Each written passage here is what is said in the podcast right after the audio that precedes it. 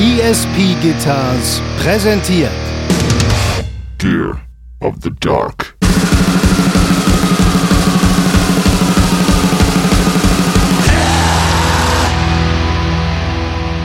Und, und einmal, auch so mitten in der Woche, ich würde sagen, es war so vormittags gegen 11.30 Uhr oder so, klingelte an meinem Schreibtisch das Telefon und es, Junge, ich bin auf der Reeperbahn, komm mal rüber, ich brauch 1000 Mark. War schon längst Eurozeit.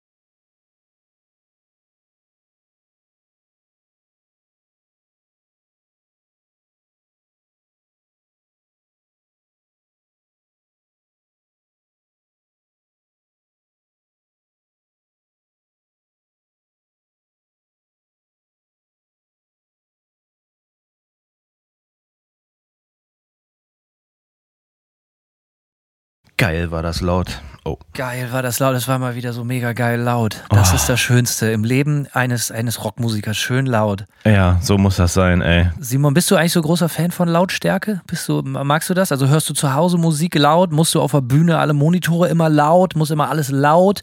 Über Mastering laut haben wir ja schon mal gesprochen, aber bist du so ein Lauttyp generell? Eigentlich nicht so. Ich bin auch äh, kein Lauttyp, wenn es darum geht, mein, äh, mein Amp auf der Bühne einzustellen. Also bei mir ist es immer so, da ich ja eh mit dem Camper direkt ins Pult gehe, äh, ich, ja, ich guck einfach nur, wenn mir die, also ich sag mal so, die, die Lautstärke nach draußen wird ja nicht davon beeinflusst, wenn ich den Lautstärkeregler hochdrehe, weil es ja DI rausgeht. Von daher kann ich den immer so genauso einstellen, wie ich es brauche. Aber ich bin kein, ich bin jetzt kein krasser Auf, Aufreißer und zu Hause höre ich auch nicht super laut Musik. Habe ich aber anders gehört mit dem Aufreißer. Das Ja, glaube ich die- kaum. Ja, stimmt. Also ich, ich, ich bin auf der Bühne, ich musste mir das aufgrund äh, unserer Toncrew immer mehr abgewöhnen, weil die, die Venues, da müssen wir eigentlich auch mal eine Folge zu machen, werden ja immer empfindlicher. Ne? Also du hast ja bestimmt auch schon mal in der Schweiz getourt, also du kommst Ja. aus dem Tränen, Tal der Tränen nicht mehr raus. So, Das stimmt. Äh, das ist, wenn die am besten ist, dann halt so, weißt du, überall werden Mikrofone hingestellt und Irin schaut einmal auf das Snare, sagen, ja, es sind 104 dB, das ist unmöglich, das geht nicht. Ja, soll ich keine Snare spielen oder was? Ja, nee, können wir nichts machen, da kommt die Stadt und dreht uns den Strom ab, Alter. Ist immer traurig. Ist auch so der Grund, warum wir relativ selten in der Schweiz sind. Einmal, weil diese Tonauflagen so mega fürchterlich sind und der zweite Grund ist, wegen dieser Scheiße an der Grenze jedes Mal. So, weißt du, das ganze Merch zählen, die ganzen Steuern vorab bezahlen und ach, all der Müll. Obwohl die Schweiz ein schönes Land ist. Aber gut, ey, Simon, direkt äh, schweifen wir direkt an, Alter. Hallo erstmal. Ja, Hallöchen, Hanno. Na, wie geht's? Es geht gut, gut, die Sonne scheint, wie es sein soll im Dezember. Es ist warm, äh, war noch vorgestern schön am Strand, habe einen schönen äh, äh, Beach Day eingelegt, äh, bin jetzt natürlich äh, knackig braun und äh, dahingehend schon eher Typ Aufreißer, sowohl bei Lautstärke als natürlich auch aufgrund meiner, meines Aussehens. Ja, sicher, sicher, ja, so wird's sein. Äh, ja, nee, ja, gutes Wetter. Und selber, wie ist in Portland? Äh, ist, schon, ist schon Trauer und Permafrost und so? Äh, es ist im Schnitt so zwischen 4 und 6 Grad. ist das asozial, ey. Nee, ist geil. Fetzt. Äh, heute scheint trotzdem die Sonne. Äh, nö. Ja, und, kalt und Sonne geht. Das ist gut. ja, kalt und Sonne geht. Kalt und grau geht aber auch gut. Oh Mann. Ja, so sieht das aus. Was geht? Ansonsten- Ja. Ja, Äh, wer, wer zuerst? Du, ich? du, ey, ja, ich weiß nicht, wir hören ja immer, also ne, ich höre ja immer viel, ich kriege ja immer viel von dir mit äh, auf den Social Media Kanälen, wo du dich austobst, so. Mhm. Keine Ahnung, was gibt's denn bei dir Neues? Erzähl doch mal eben kurz. Bring uns und die Hörer eben kurz auf den neuesten Stand. Also, äh, wo du schon auch die Socials ansprichst, wer sich meine Socials anguckt, wird gesehen haben, wir haben ein Musikvideo gedreht am Montag. Das hat ziemlich viel Bock gemacht. Ähm, Ich kann ja äh, einfach mal, äh, weil, weil Fragen wegen des, äh, wie soll ich sagen, wegen der Lokation aufgetaucht sind. Äh, wir haben unter ganz dubiosen Umständen äh, es geschafft, Die uns besten Umstände. unter den besten Umständen uns geschafft, in einer Freimaurerloge einzumieten für einen Tag. ja, einzumieten, so äh, äh, quote unquote. So, von jetzt seid ihr wahrscheinlich alle äh, Lifetime-Members. So. Ich glaube, äh, ich glaube, dafür muss man Geld bezahlen, da habe ich keinen Bock drauf. Äh, nee, war, äh, war witzig. Ich habe irgendwie, als ich in Berlin war, ähm, meiner Frau am Telefon gesagt, ey, kannst du mal ein, ei- irgendwie einen weirden Raum in Portland raussuchen, wo wir irgendwie Musikvideo drehen können, muss irgendwie abgefahren aussehen. Und 15 Minuten später schickt sie mir ein Foto von diesem Raum und ich dachte so, Alter, ja, das ist es. Und dann ist es halt eine Freimaurerloge. Und dann dachte ich mir so, okay, das wird eh nichts. Und dann habe ich zwei Wochen lang nichts gemacht. Und dann habe ich äh, irgendwie unseren Gitarristen angerufen und meinte, ey, willst du sie einfach mal anschreiben, wir gucken mal, was geht. Und dann hat er die angeschrieben und die waren völlig unkompliziert und stellt sich raus, der Typ, der da so Building Manager macht, äh, ist Metal-Fan und äh, hatte dann da total Bock drauf. Und dann haben wir spottbillig diesen abgefahrenen Saal in der Freimaurerloge bekommen äh, und hatten dann ein paar Stunden Zeit aufzunehmen. Denn auch Freimaurer sind Menschen. Ne? Das haben wir jetzt wieder festgestellt. Können wir mit unserem äh, nächsten Spe Special Guest Xavier Naidu mal drüber reden. Der sitzt dann da und weint, weil du dich mit Freimaurern abgibst äh, ne? und Kinderblut trinkst, Simon. Da haben wir, das kommt ja in dem Video wahrscheinlich auch vor, wie ihr Kinderblut, Verjüngungsmittel gewonnen aus Kinderblut und so, ne? Also äh, die haben quasi da Kinderblut vom Fass. Ist ganz praktisch. Ja, so Fassbrause, ne? Kinderrote Kinderblut Fassbrause. Wer schätzt es nicht? Lecker. Äh, man soll die Feste feiern, wie sie fallen. So sieht's aus, genau. Ganz kurzer Einschub. Hast du mir nicht mal so eine Story erzählt, dass ihr auf einer US-Tour auch mal in so einem ganz komischen, in so einer Freimaurerloge oder sowas gespielt Ähm, habt? Buffalo oder irgendwas, irgendwie so, in einer- auch in so einem Niemandsland oder nicht? Wir haben in Wyoming in, de, in Ja, einer genau. in Sheridan, Wyoming in einer sogenannten Elks Lodge gespielt. Die sind auch ziemlich verbreitet und die war auch abgefahren, weil unten im Eingangsbereich die Wände waren so holzvertäfelt und hingen komplett voll von Porträts von von ehemaligen und gegenwärtigen Mitgliedern dieser Elks Lodge und da stand ein riesen ausgestopfter Elch, also ein riesen Teil einfach auch so im Raum. Gleich mit auf die Bühne holen, Alter. Und dann ging's hoch und auch die hatten einen ähnlich äh, großen Saal wie diese Freimaurerloge, in der wir jetzt gerade drin waren. Und über der Bühne hing ein auch nochmal so ein Elchgeweih. War äh, interessant. Das Publikum, muss ich sagen, war so ziemlich, ähm, das waren halt einfach nur so Leute, die sich richtig voll gesoffen haben. Also so wie man sich das vorstellt, so im, im Cowboy-Country irgendwie. Einfach nur richtig besoffene Leute, die auch, auch die Mädels haben ständig blank gezogen und so. Also Das klingt eigentlich supi, eigentlich. Ja, es war- durch. Geiler Nachmittag. war auf jeden Fall. Matinee-Show, so Sonntag 15 Uhr oder so. Ich, äh, ich weiß nur, dass wir danach direkt nach Seattle weiterfahren mussten. Das heißt, wir sind dann auch, also gut besucht war die Show übrigens auch nicht, nur mal hier, also blank gezogen heißt nicht, dass hunderte von Mädels blank gezogen haben, sondern zwei von Aber die vier, die da waren, da haben das 50 Prozent von gemacht. Gen genau so kann man sich das ausmalen, ja. Und dann sind wir halt stark verschwitzt, weil die Tour war auch noch im Sommer, im August, äh, sind wir halt saumäßig verschwitzt, direkt in den Van gesprungen und dann erstmal noch 15 Stunden nach Seattle gefahren. Ähm, ja, spezielle Erfahrung. Aber da ich so von sowas nicht genug kriege, haben wir halt mit Nightmare Rats ein Video in einer, in einer Freimaurerloge gedreht. Why not? Ich bin gespannt und freue mich drauf. Wann kommt es raus? Darf man das schon sagen? Wie lange müssen wir warten? ja, ich schätze jetzt mal irgendwann im Februar. Alles klar, weißt du ich Bescheid. Ähm, ansonsten, ich wollte, habe hier mir was aufgeschrieben, was ich letztes Mal schon loswerden wollte. Ich weiß nicht genau, wo unsere deutschen, österreichischen, Schweizer Hörer und Hörerinnen das sehen können. Ähm, wie stehst du zu der Band Gwar? Gore, äh, ich habe keine, keine richtige Meinung zu denen. Also ich habe äh, ein, zwei Shows von denen gesehen, auch in Florida. Äh, und das ist natürlich durchaus ein unterhaltsames Spektakel. Aber es ist jetzt nichts, was ich, wo ich jetzt, also keine Ahnung, ich habe die Show gesehen, weil ich nicht bezahlen musste. So, also ich würde nicht hingehen, wenn ich bezahlen müsste, glaube ich. Und ich hatte die Band, ich hatte die natürlich immer so als so, so das ist ja so ein Rock'n'Roll-Standard, so, ne? Das ist ja so Popkultur, Gwar, kennt man halt, so, ne? Und äh, ich hatte die nie so richtig auf dem Schirm, ich habe mir jetzt auch nie angehört oder sonst was, aber ich habe neulich durch Zufall, ich weiß nicht auf welchem Pay-TV-Sender das war, es gibt eine Gwar-Doku.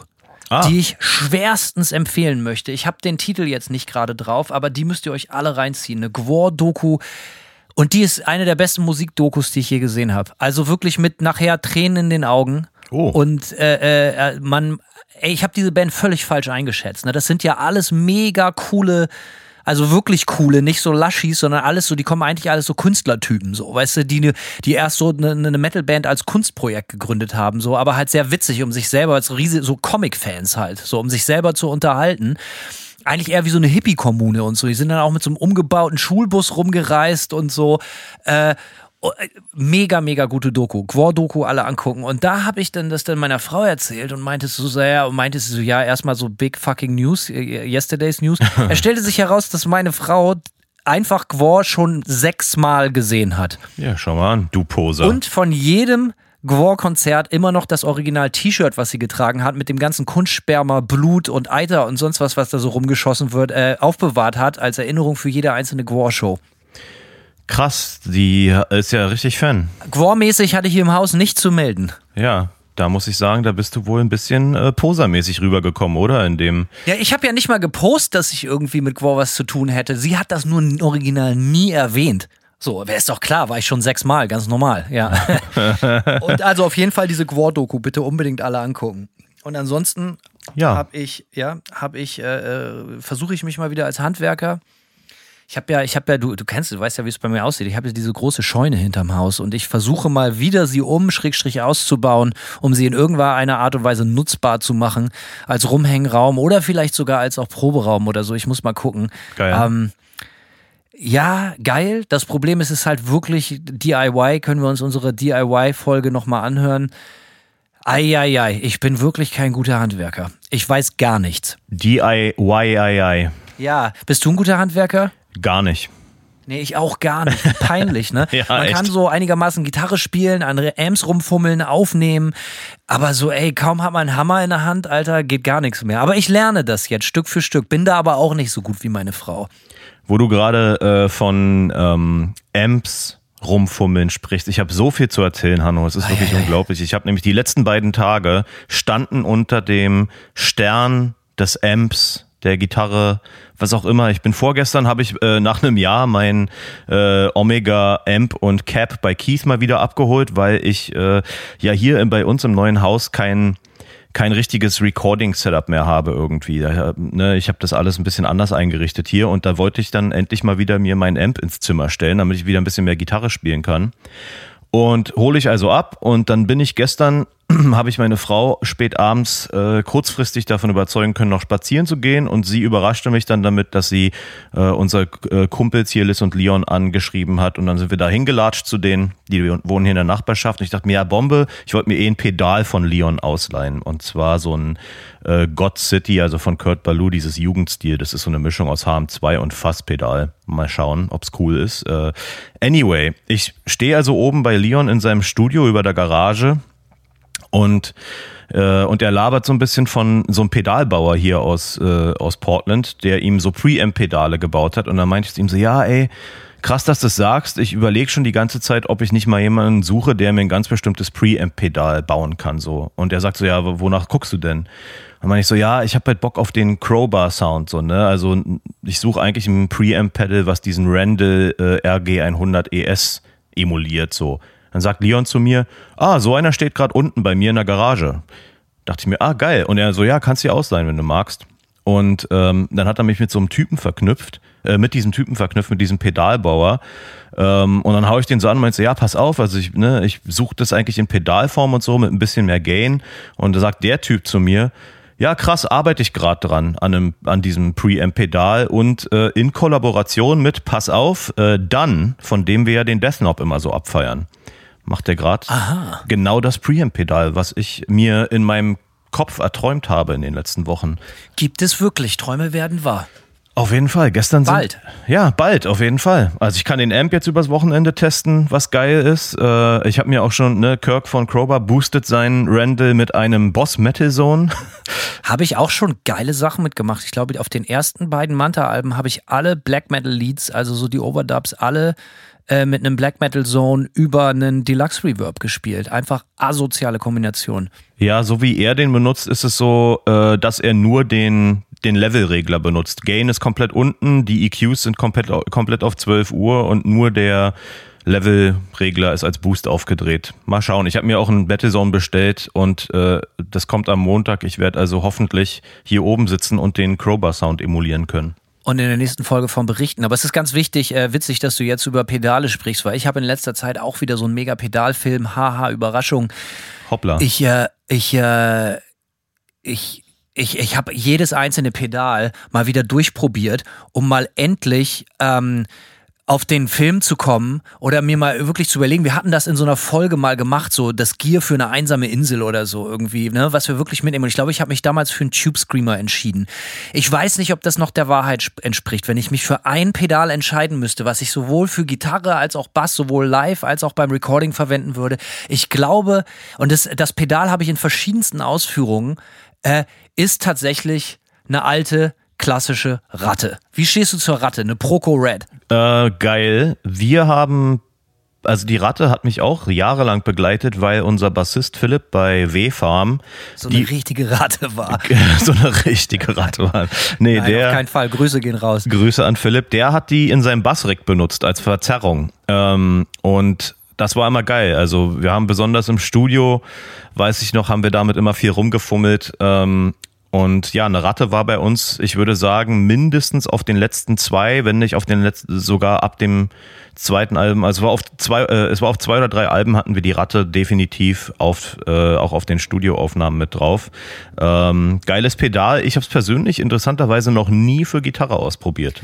Ja, ich habe die Ratte in verschiedensten Ausführungen. Es gibt ja diesen chinesischen Billo-Hersteller, Moer, M-O-O-R, mhm. E-R, kennst du den? Bestimmt, Sag mir ne? was, ja. Habe ich diverse Pedale von, weil die wirklich erschreckenderweise tatsächlich spot-on klingen. Teilweise für 40, 30, 40, 50 Dollar. Da gibt's ein Pedal, das heißt Black Secret. Das kostet irgendwie ein Fuffi oder so. Und es klingt nahezu genauso wie eine moderne Ratte.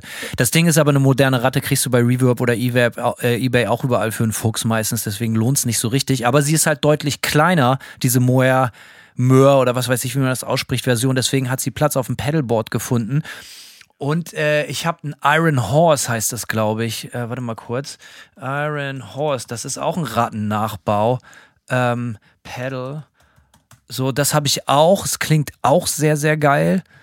Ähm, das hat mir damals Christian Smuker von der Rückkopplung Rest in Peace in Hamburg empfohlen und äh, seitdem habe ich das und auch behalten.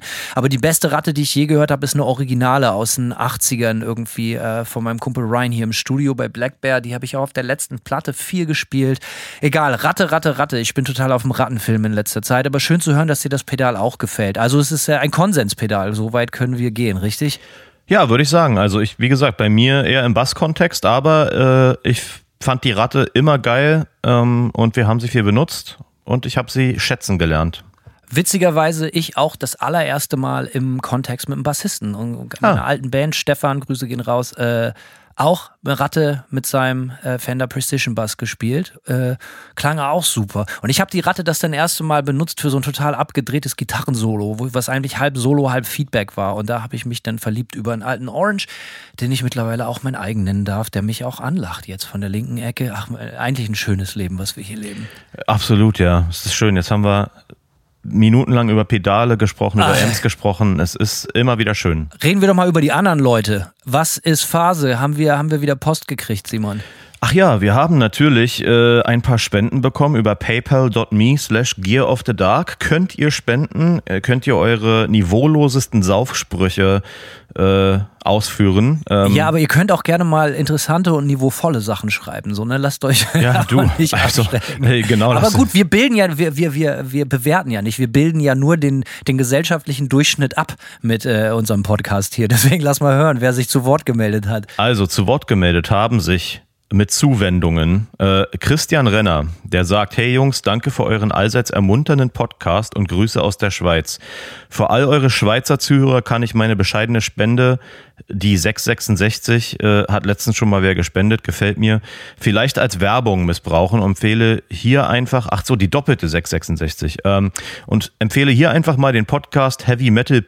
Ja, genau so geschrieben, äh, von heavymetal.ch Gibt's auch überall, wo es Podcast wäre. Also empfiehlt er den oder äh, arbeitet der da? also, ja, mysteriös. Ja, auf jeden Fall. Ähm, er sagt aber Vorsicht, nur was für die äh, für Leute, die des Schweizerdeutschen mächtig sind. Also niemanden. Niemand kann Kein diesen Problem Podcast hören. ja, auf jeden Fall. Ähm, nee, ja, also ihr Schweizer reinhören, ne?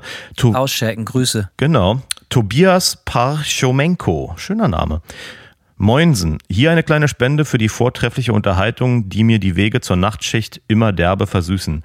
Das Mantar-Konzert Ende September in Hamburg war der Shit. Der Sound und Setlist haben mich umgehauen. War einfach perfekt. Das geht, doch runter, geht runter wie. Öl, ja, oder? Wirklich. Also es war auch äh, für uns ein tatsächlich fantastischer Abend. Sehr schön. Macht weiter so und Grüße gehen raus an meine Frau Anni Merle, auch wenn sie den Podcast gar nicht hört. Ja, An meine Frauen Anni und Merle. genau. Ein Grüße auch von uns. ja, Grüße auch von uns. Wir, wir haben auch drei, vier Frauen. Was soll man sagen?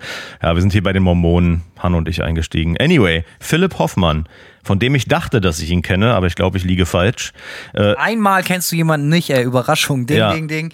Medal, ihr zwei, alle mir bekannten Bier- und Saufsynonyme wurden leider schon rausgehauen. Danke für die geilen Stories etc. Grüße an meine Konzertkumpanen Sascha und Adrian. Daran habe ich ablesen können, dass ich diesen Philipp Hoffmann nicht kenne. Philipp, Dankeschön. Grüße an äh, Adrian und den anderen Kollegen natürlich auch. Sascha, genau. Der nächste ist Erik Semrau. Hier ein Schein für die liquide Abendunterhaltung. Entweder ihr teilt euch davon einen 0,3 Hipster IPA, falls ihr mal beide in Portland seid, oder holt euch bei der nächsten gemeinsamen Ger bei beim nächsten gemeinsamen Germany-Besuch zwei Kisten Sterni im Angebot und macht euch voll Letzteres. Wie ein ostdeutsches Arbeitsamt. Grüßt die Esel. XO. Hat er gesagt. Das hat er kommt, gesagt, Geht ja. nicht auf unsere Ähm, Aber wer am dreckigsten lacht, fällt trotzdem auf, Hanno. Ja, das ist okay. Man darf ja auch mal. Es, in Zeiten wie diesen äh, äh, muss auch mehr gelacht werden. Es ist sehr, sehr wichtig, auch mal nicht zum Lachen im Keller zu gehen. Und dafür sind wir bekannt. Wir gehen nicht zum Lachen im Keller. Wir sind direkt da geblieben seit Folge 1. Genau. So, Robin Dieselkamp, der auch letztens schon gespendet hat. Danke, Robin. Äh, ein kleiner Beitrag zur aggressiven Synapsenbrandrodung in euren Bonobo-Schädeln. Frohe Weihnachten und Grüße aus dem Pott. Die Leute werden einfach nicht müde. Ne? Irgendwann bringen wir so mal so ein Taschenbuch, wie so ein gelbes Reklamheft, wo man sich früher irgendwie Heinrich Heine und so durchlesen musste. So bringen wir die besten, die besten deutschen Saufsprüche. So. Genau. Alles klar, besten Dank. Reklamheft der Gear, Gear of the Dark Saufsprüche. Ähm, letzte ist Alexander Sandhill.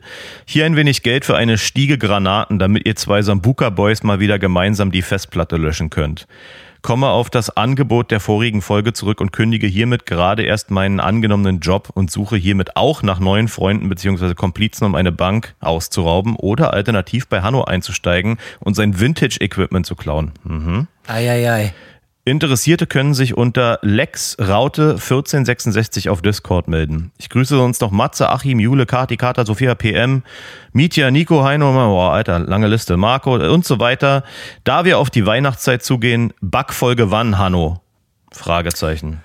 Kommt, äh, macht hier einen auch auf, ich suche Freunde und grüßt dann mal eben 42 Freunde direkt so, ne? Ja. Also ich glaube, du hast genug Freunde. Ich glaube auch. Also das sieht eigentlich so aus, als wärst du sehr, sehr, sehr gut ausgestattet. Äh, abschließend sagt er Horns und Greets, Alex. Äh, ja, damit sind unsere PayPal-Spenden und Saufsprüche für heute besiegelt. Wer äh, den Leuten das gleich tun mag, kann es wie gesagt tun unter paypal.me slash Gear of the Dark. Und jetzt kommen wir mal zum Thema. Fast, aber vielleicht gar nicht ganz am gleich äh, am heutigen Thema vorbei. Einmal noch ein Dankeschön soll rausgehen von uns beiden natürlich. Wir haben unsere Spotify-Stats gekriegt, so ne. Jede Band und jeder Hans, sein Bruder und seine Mutter und sein Onkel posten diese fürchterlichen Spotify-Sachen und hast du nicht gesehen. Und äh, damit äh, legitimieren wir eigentlich ein totales ekliges Abzockergeschäft und alle machen mit. Aber egal, das soll heute nicht das Thema sein, sondern ähm, dass wir uns natürlich trotzdem freuen. Wir kriegen original von den Spotify Plays, soweit ich das verstehe, als Podcast original. Wie viel, Simon? Ähm, du meinst monetäre Zuwendung? Ja, Ja. da kommt gar nichts. Ist noch weniger als bei Musik. Noch weniger als bei Musik, aber der Unterschied ist marginal, also gar nichts und fast gar nichts. Egal. Aber wir haben festgestellt, dass der Podcast gut gewachsen ist und dass viele, viele Leute zuhören. Das Allerschönste ist, dass sich bei den Musikpodcasts, wie man das auch immer nennt, äh, bei ganz vielen von euch unter den Top 5, Top 10 oder sogar bei vielen, vielen Leuten in der Top 1 von den meistgehörten Podcasts ist. Das ist natürlich super. Also besten, besten Dank aus der Zentrale äh, von äh, Hanno und Simon, würde ich behaupten. Ich behaupte das jetzt einfach auch mal so. Ähm, Macht weiter so und spreadet das Word. Genau, wo du gerade Spotify ansprichst, ähm, in meinem persönlichen Spotify Wrapped äh, hat Spotify irgendwelche komischen Genres erfunden. Das ist total weird. Ich musste mich, total totlachen. Ich habe einen Screenshot gemacht. Nämlich lauten diese Genres, also es ist hier, ich halte es mal hier in die Kamera, Hanno. Da steht My Audio Day, ja, und ich lese Ja. jetzt einfach mal vor. My Nights, Gothic Chill Spooky. My Afternoon Hardcore Nostalgia Hype. My Mornings Hardcore Love Light. Was soll das denn sein, Alter? Haben die da irgendein Hardcore Love Light. Ich habe überhaupt keine Love Life. Ey, ich habe überhaupt keine Ahnung, was das sein soll. Es ist so, als hätten die, äh, also wir wissen ja, dass alles AI ge- generiert werden kann heutzutage. Äh, da, ob das immer schlau ist, was dabei rauskommt, äh, würde ich jetzt anhand dieser Ergebnisse mal in Frage stellen. Das ergibt für mich überhaupt keinen Sinn. Ich finde, es klingt ziemlich abenteuerlich und es klingt Sachen, wie sich, die sich Leute für andere aus marketingtechnischen Gründen ausdenken, um cool zu klingen. Heutzutage macht das die AI. Früher hat das wer gemacht und zwar, um Rio Reiser zu zitieren, Der Hanno. Mein Manager regelt das für mich. Und das soll das Thema der heutigen Sendung sein. Wir wollen uns über Management unterhalten, über die verschiedensten Sorten, Arten, Formen, Farben und hast du nicht gesehen und Beweggründe oder auch äh, Unterlassung äh, selbiger Thematik. Ähm, aber wir haben das Gefühl, dass wir das eigentlich mal adressieren wollen. Mit dem Wort Management wird sehr viel hin und her geschmissen. Äh, in der Musikbranche ganz genauso wie in allen anderen äh, kaufmännischen Berufen auch äh, oder auch nicht kaufmännischen. Aber es gibt heutzutage eigentlich für alles und jeden und jeden um Umstand irgendwie habe ich das Gefühl, ein Manager. Gerade hier, das wirst du kennen, Simon, in Amerika sehr beliebt, wenn der Kaffee zu heiß, zu kalt, zu warm, zu dunkel, zu hell ist. Äh, can I talk to the manager, please? Da sind die Amis ganz, ganz weit vorne, dass man sich immer mit dem sogenannten Manager unterhalten muss. Ah, können wir an den Gebrauchtwagenpreis noch was machen? Muss ich mit meinem Manager sprechen? Oh, der Kaffee war zu heiß, hat ihn nicht geschmeckt. Oh, ich gebe es an, Man ans Management weiter. Einmal ist in einem Applebee's, habe ich Pommes frites gegessen und irgendwas äh, äh, hat nicht geklappt oder so. Da ist tatsächlich der Manager original zum Tisch gekommen, um sich zu entschuldigen. Das gefühl mir natürlich gut, wie er in Demut da kniete. Äh, das, äh, diese Erfahrung habe ich auch mal gemacht. Die war bei mir allerdings äh, wirklich auch ein bisschen ekelhaft. Und zwar sind wir irgendwie italienisch essen gegangen in so einer. Das ist in, echt ekelhaft, Mann. Das ja fängt schon ekelhaft an, oder? In so einem komischen Kettenrestaurant und dann haben wir so äh, in der Vorspeise, es kam der Kellner gerade an den Tisch, um zu fragen, und wie ist es so? Und in diesem Moment ziehe ich ein riesenlanges Haar aus meinem Mund. Also echt so richtig so und dann halte ich es ihm, nur- ich habe es ihm ohne Scheiß so hingehalten, ne, und meint so, ja, nicht so geil, ne, und äh, so. der ist halt echt im Boden versunken und dann kam auch gleich der Manager und hat sich bedankt, dass ich nicht den ganzen Laden zusammengebrüllt habe, was ich sehr witzig fand, äh, weil bin ja nicht, bin ja jetzt kein, kein Brülltyp im Laden, aber äh, ja. Und das können die Amis dann natürlich wieder so gut. Dann gibt es natürlich sofort neues Essen oder das Essen geht auf aufs Haus oder irgendwie Genau. sowas. Oder hey, a free bar, we're super sorry, please come again, give us another chance. Weil hier ist natürlich äh, Kapitalismus und Business King.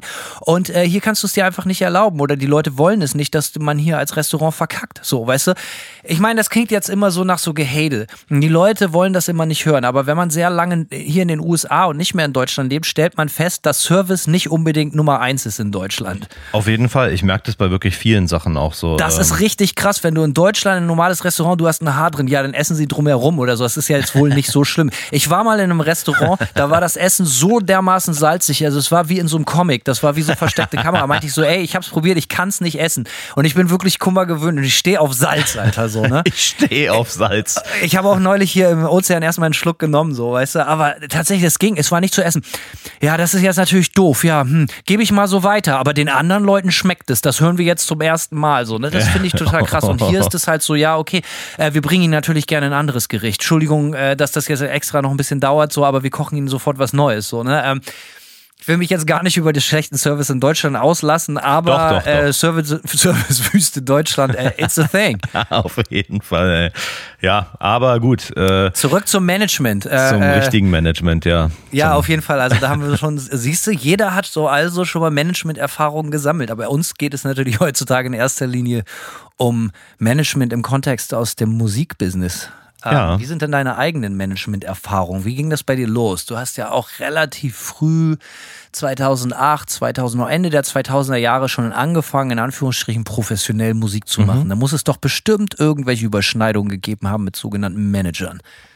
Also, äh, wir haben bei W-Farm lange, lange alles selbst also das alles selbst verwaltet sozusagen. Verbrochen. Genau. Wir hatten kein Management. Wir haben äh, glücklicherweise waren wir alle nüchtern genug, um nicht zu glauben, dass wir das sofort brauchen könnten. Ja, und weil äh, dazu kommen wir später noch, das kostet ja auch äh, Geld, ja. Es macht ja keiner for free die Arbeit und wir haben uns einfach so gedacht, ja, okay, wir haben äh, das bisschen Budget, was wir haben, hätten wir lieber für uns selbst so und ähm, haben also entsprechend selber uns um alles gekümmert. Aber nach ein paar Jahren haben wir, kann ich sagen, zwei Managementversuche mal unternommen. Ähm, zwei verschiedene. Und äh, die sind ja, ich würde sagen, mit äh, ja, mäßiger Erfolgsquote, aber auch da kommen wir natürlich nochmal im Detail dazu. Aber ja, wir haben es probiert und ähm, es war mh, be bedingt fruchtbar, sage ich jetzt mal. Meine ersten Management-Erfahrungen waren jetzt gar nicht mit mir als aktiver Musiker, oder vielleicht war das so einigermaßen zeitgleich, aber so meine ersten wirklichen Erfahrungen waren, dass eigentlich mein erster Job mein erster Job in Musik, in der Musikbranche war halt eigentlich ein Praktikum bei einer Managementfirma. 2007 rum war das. Das war eine Firma, die hat wirklich richtig Oldschool Musikmanagement gemacht. Ähm, die gibt es mittlerweile nicht mehr, aber ich habe äh, immer noch guten Kontakt und bin befreundet mit den Leuten. So, da hat sich auch sehr viel für mich ergeben, muss ich sagen. Halt einfach überhaupt einen Fuß in die Tür zu kriegen, so von der Musikbranche. Das äh, denken ja auch immer äh, oder fürchten sehr viele, wie kriegt man einen Job in der Musikbranche? Weißt du, bei Labels, bei, bei, bei äh, Publishing, bei Promotern oder sonst was. Es ist leider genauso, wie ihr euch das vorstellt. Man arbeitet sich meistens durch ein Praktikum hoch und säuft überall mit und fällt durch lustige Sprüche auf. So, das konnte ich immer ganz gut, war immer überall dabei, habe jede Feier mitgenommen. Aber einfach so ein Bewerbungsschreiben jetzt an eine Plattenfirma zu schreiben, ich würde gerne bei euch arbeiten, ist leider genauso volks äh, erfolgsversprechend wie äh, dein Demo-Tape an ein großes Label zu schicken. Äh, egal, aber bei mir hat das dann irgendwie geklappt. Wieder mehr Glück als Verstand nehme ich an. Und äh, da habe ich dann tatsächlich das erste Mal so da reinschnuppern dürfen. Und die erste Anekdote, eigentlich so die ersten zwei Wochen war direkt, dass die, äh, kannst du dich an, an den deutschen äh, Künstler Gunther Gabriel erinnern? Ja, natürlich. Ja, der Gunther Gabriel, der war ja immer so ein bisschen die deutsche Version von Johnny Cash. So, mhm. ne, Lieder vom, vom fahrenden Volk für Trucker, so aus der Schicht, so ein richtig kerniger Typ.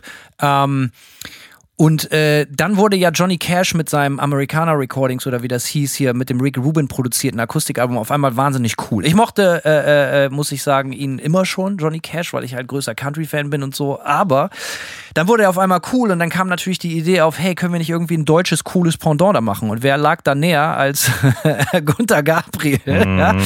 Und somit war meine erste Amtshandlung, dass ich mich echt viel mit Gunther Gabriel beschäftigen musste. Und dieser Typ war so dermaßen durchgepeitscht. Ich habe sehr schnell viel über mich, über das Leben, als aber auch über Menschen und den Musikzirkus gelernt in den ersten zwei Wochen. Denn als erstes hieß es so, ich war eine Woche bei der Managementagentur, dann hieß es so, ey, pass auf, ähm, wir müssen erstmal eine, eine Gunter Gabriel Best-of rausbringen und zwar drei CDs lang. Jede CD kann 70 Minuten lang sein, ähm, um den deutschen Markt erstmal wieder an Johnny Cash, äh, äh, an Gunter Gabriel ranzuführen. So, Hanno, geh bitte nach Hause. Äh, es war Freitagabend und mach bis Montagmorgen, mach eine Compilation fertig von allen Songs. Hier, hier hast du irgendwie 18 CDs. Hier sind alle Songs von Gunter Gabriel drauf bitte stell die Best-of zusammen über drei CDs. Und dann habe ich original das ganze Wochenende vier Stunden geschlafen, weil ich natürlich nicht enttäuschen wollte und kam stolz wie Oscar irgendwie am Montag ins Büro und meinte so, ey, ich habe die offizielle Gunther Gabriel Best-of. Ich habe die besten Songs rausgesucht und zusammengestellt in einem erstreinen Flow. Und dann hieß es, ja, das ist Schnee von gestern, machen wir natürlich nicht. Dumme Idee. so, ja, okay. Ich hab's geahnt. Ja, richtig geil. Und äh, dann äh, sind wir mit Gunther Gabriel essen gegangen und zwar richtig stilecht in Truckstop. Äh, äh, vor Hamburg, so, wo dann wirklich, und da musste ich dann mega viel Kümmel saufen. So, weißt du, so, so, so, so Linie und sowas. Das war sein Lieblingsgetränk und Pommes frites essen. Und dann äh, seine dicken, großen Pranken knallten mir auf die Schulter, weil ich war da auch schon Musiker. So, weißt du, er sagt so, Junge, du schreibst mir mal bis nächste Woche ein paar schöne, neue, gute Songs. Und dann äh, war die nächste Aufgabe, ich sollte Gunther ein paar geile Songs schreiben, habe ich dann auch probiert mit mäßigem Erfolg. Und, und einmal, auch so mitten in der Woche, ich würde sagen, es war so vormittags gegen 11.30 Uhr oder so, klingelte an meinem Schreibtisch das Telefon und es, Junge, Gunther hat mich nie Hanno genannt. Der hat sich keine Lust gehabt, meinen Namen zu merken. Deswegen hm. wurde ich immer nur Junge genannt. Und Gefällt mir. Es, ja, Junge, ich bin auf der Reeperbahn. Das war in Hamburg so, komm mal eben rüber, ich brauch 1000 Mark. War schon längst Eurozeit. So, ne? Ich komm mal, bring mal eben 1000 Mark mit. Ich bin hier im Spielcasino und es läuft gerade. Oder es lief nicht. Ich kann mich nicht mehr erinnern, eins von beiden. Bring mal 1000 Mark rum. Ich sage, hey, wo sei, Gunther, ich habe in meinem Leben noch nie 1000 Mark oder geschweige denn 1000 Euro gesehen, so, ne? Was soll ich jetzt machen? So, Junge, komm mal her, bring mal 1000 Mark.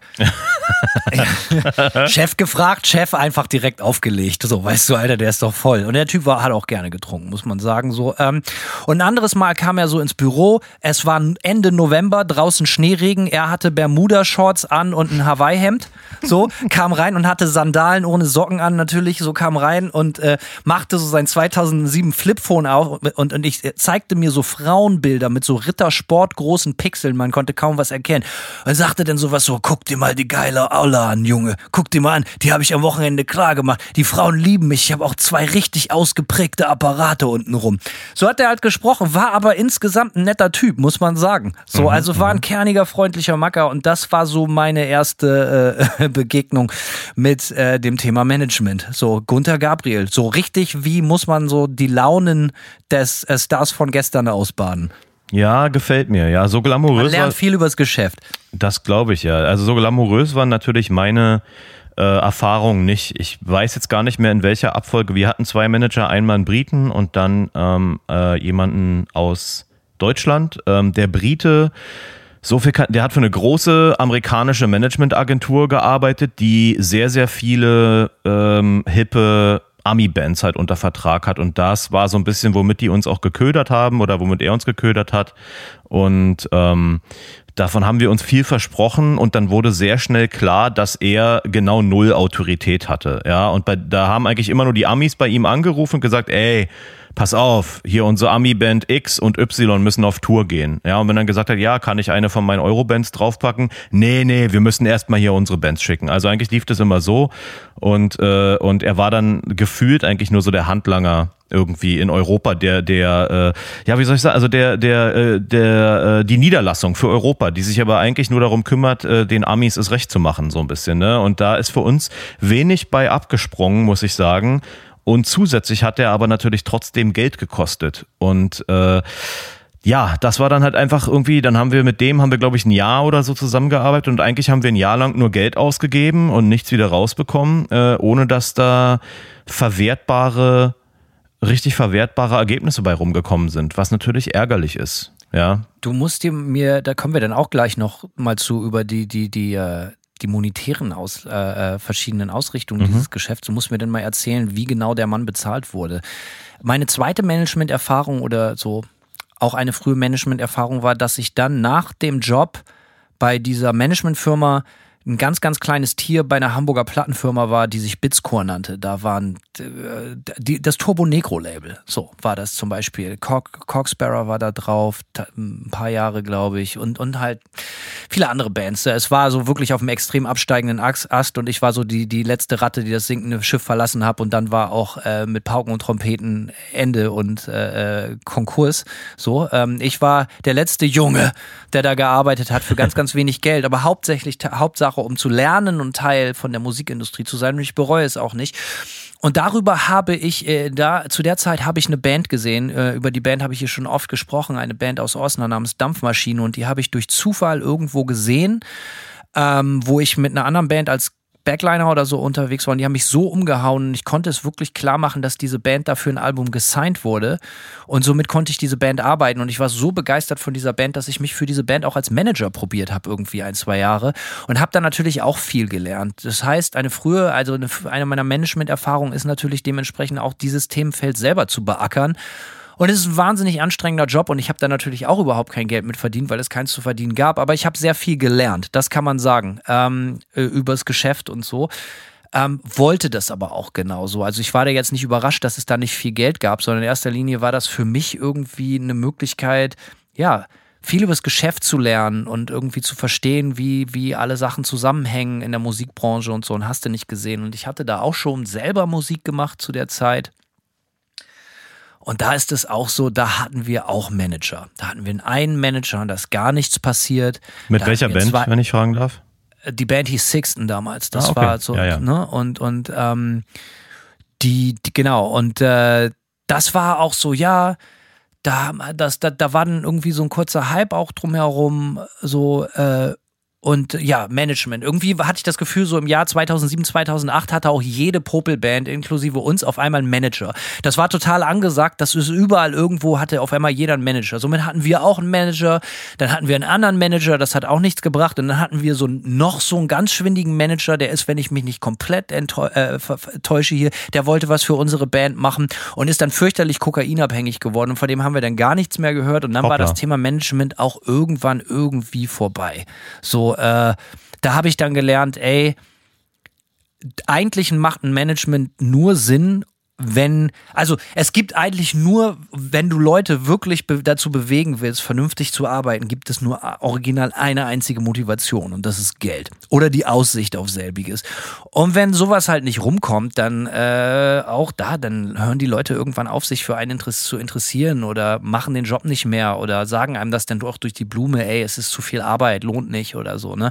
Ich weiß nicht, ob das bei euch auch so war, aber das war in meinen Bands früher total gang und gäbe, dass die Leute am Anfang total begeistert waren, haben die gemerkt, ey, da kommt überhaupt keine Kohle rum so und auf einmal wurden dann eher kleine Brötchen gebacken. Ja, das ist natürlich äh, so ein Punkt, den du da ansprichst. Ähm, also ich sag mal, unser zweiter Manager, ähm, ich grüße jetzt einfach mal den Jan, ähm, der hat hat sich für uns auf jeden Fall ins Zeug gelegt, das hat man schon gemerkt. Er hat uns auch ähm, also ich sag mal, man erhofft sich ja eigentlich von einem Manager, dass er Türen öffnet, die man selbst nie öffnen könnte. Ja, ist ja so in a nutshell, sage ich mal, so das Mindeste, was man will. Und ähm, und da war es zum Beispiel so, der Jan hat uns damals, als wir ähm, nach einem neuen Label gesucht haben für die letzte W-Farm-Platte, ähm, hat er zum Beispiel dafür gesorgt, dass wir bei Century Media ins Headquarter quasi eingeladen worden sind und, und Jan hat zufällig auch in Dortmund gelebt, wo deren Headquarter ist und dann bin ich zu Jan gefahren und habe bei ihm gepennt und dann sind wir da morgens zu Century Media gestapft und haben über WFAM mit denen gelabert. Ne? Äh, und das wäre natürlich sowas gewesen, was wir selbst jetzt nicht unbedingt hätten ähm, anleiern können, so ohne weiteres. Also na klar, kannst du da eine Demo oder irgendwas hinschicken oder denen eine E-Mail schreiben und wir waren ja zu dem Zeitpunkt zumindest irgendwie auch ein etablierter Name, aber so, dass du dann da ins Headquarter reinlatscht und dann noch mit Merchandise, CDs und Platten versorgt wirst beim wieder rauslatschen, äh, würde ich sagen, ist schon eine Tür, die, ähm, die er geholfen hat, mit aufzumachen. Ähm, und ja, er hat uns auf jeden Fall bei der Labelsuche sehr unter die Arme gegriffen in der Zeit. Wenn du eine Band bist, die ein bisschen etabliert ist, du kriegst es vielleicht auch selbst hin, so, ne? Das muss man halt einfach, einfach natürlich auch sagen. So, man kriegt es vielleicht auch selbst hin, sich bei den Labels zu bewerben, vorstellig zu werden. Wenn du nicht niemand bist, sage ich mal, dann sollte es zumindest irgendwie möglich sein, ähm, die, diesen Fuß auch in die Tür zu kriegen. Aber äh, nichtsdestotrotz helfen natürlich solche Kontakte dabei, das alles zu beschleunigen und ähm, und ein Stück weit auch mit seinem Namen und seiner Arbeit, äh, für die er steht, das auch ein bisschen noch zusätzlich zu legitimieren, ne? Und jemand ganz kurz, der auch bereit ist, die ganze Arbeitszeit da reinzustecken. Ja, ja. Das darf man ja nicht vergessen. Natürlich kann man sich überall bewerben und überall anrufen und dies und das, aber neben den vermeintlichen Connections geht es ja auch einfach darum, wer ist, wer ist so dumm genug, äh, wer ist blöd genug, um sich das so ans Bein zu binden und Tag und Nacht am E-Mail und äh, an den E-Mails und am Telefon zu hängen. So. Und so war das bei mir, als ich angefangen habe, irgendwie versuche, irgendwie zu versuchen, für diese Band damals Dampfmaschine so Sachen zu bewegen das war, also ich habe da jetzt sicher nicht viel erreicht, so, aber ich habe es halt versucht, so. Ne? Ich kann mich erinnern, ich habe den, glaube ich, ich mich, bin dann zum Meeting mit einer Booking-Agentur nach Berlin gefahren und habe den, mhm. die da, da irgendwie den Deal klar gemacht, so, wenn ich mich richtig erinnere, so. Das, das, das war auf jeden Fall was, da war ich stolz drauf. Oder wir haben es dann zusammen einfach durch diese Bitscore Connection geschafft, irgendwie, dass die Ärzte, Bela B. insbesondere, sich in die Band ziemlich verliebt hat und dadurch haben wir ein paar Support-Shows mit den Ärzten machen können und so. Also es waren so kleine Erfolge, die für mich als jemand, der komplett neu im Game war, natürlich total große Erfolge waren, aus denen ich viel gelernt habe, so, wo ich hinter die Kulissen gucken konnte und sowas, so, ne? Ähm, und äh, ja, das war, das war total super. Ja, auf jeden Fall, verstehe, ja. Ja, es ist, ähm, ich sag mal so, das Ding ist, dass ich sagen kann, ähm, ne, der Jan hat uns, wie gesagt, definitiv bei dieser ganzen Labelsuche geholfen und natürlich, es ist eine, vor allem Arbeitszeit, die da reinfließt. Ähm, aber sonst habe ich so ein bisschen die Frage, die ich mir gestellt habe in der Vorbereitung zu dieser Folge, und ich glaube, das betrifft auch W-Farm besonders, ähm, ist ja, ob deine Band überhaupt richtig managebar ist. Und ich meine das so im mehr oder weniger kommerziellen Sinne. Ja, ich meine, wir wissen alle, dass WFAM eine totale Nischenband war, aber es gibt ja auch, sage ich mal, in diesen ganzen Nischen und Subgenres äh, der harten Musik gibt es ja durchaus auch das Potenzial, Geld zu verdienen. Es gibt ja durchaus Unbedingt. Ja, es gibt ja durchaus Potenzial, eine Band auch irgendwie groß zu machen in Anführungszeichen. Äh, ähm, aber ich glaube tatsächlich, dass das bei, dass W-Farm so eine Band war, die so zwischen den Stühlen gesessen hat, dass das, denke ich, auch für Manager ähm, äh, gar nicht einfach war, uns zu platzieren und uns irgendwie ähm, zu versuchen, Türen für uns aufzumachen. Einfach weil wir für die einen zu extrem, ja, äh, also keine Ahnung, wenn du so zwischen den Stühlen setzt, ist das, glaube ich, äh, musikalisch und, und vom Image, sage ich mal, auch her, dann ist es, glaube ich, auch für, für den besten Manager schwer, jetzt endlos Türen aufzumachen. Und man muss natürlich seine Erwartungen auch ein bisschen, man muss da wahrscheinlich ein bisschen realistisch sein und sich eben, wie schon eingangs gesagt, überlegen, äh, ist ein Manager überhaupt eine Investition, die sich für einen selbst als Band auszahlen kann? Ja, die wichtige Frage, die dem zugrunde liegt, ist natürlich auch so, äh, lohnt sich das für beide Seiten so, ne? Also ich, ich also no hate, wenn ich sage, dass bei, als ich angefangen habe, Musik zu machen, irgendwie, äh, dass wir da auch Manager hatten und da ist nichts passiert, das lag jetzt nicht in erster Linie an denen, sondern die Frage musste sich irgendwann gestellt werden, hey, die Band will einfach keiner hören.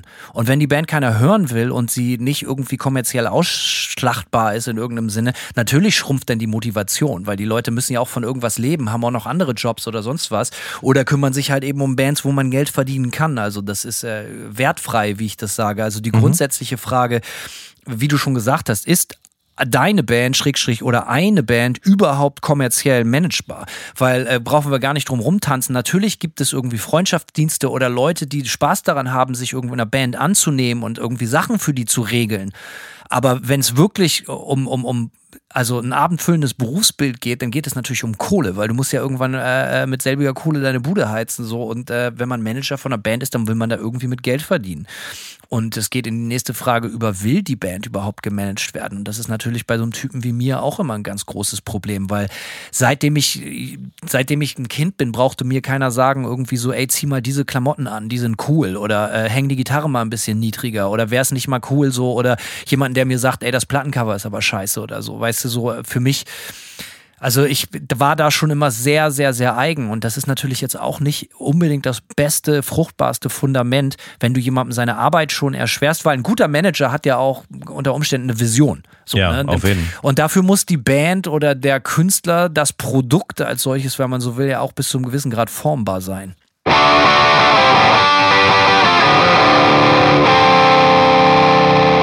Ja, das ist auf jeden Fall richtig, ja. Und ich kann mich da äh, mit dem, was du sagst, identifizieren. Ich war auch immer schon relativ geschmäcklerisch irgendwie und hatte sehr konkrete Vorstellungen. Ähm, und klar, es ist natürlich die Frage, ob, ob Leute wie wir, äh, Manager und die, ihre Visionen vielleicht nicht auch ein bisschen ausbremsen, sage ich mal. Das ist natürlich ein Risiko, was durchaus ähm, besteht. Aber wenn wir jetzt darüber so reden, äh, auch die ganze Zeit, äh, es geht ja doch irgendwie immer wieder darum am Ende des Tages, ja, irgendwie muss Geld verdient werden. Der Manager muss Geld verdienen.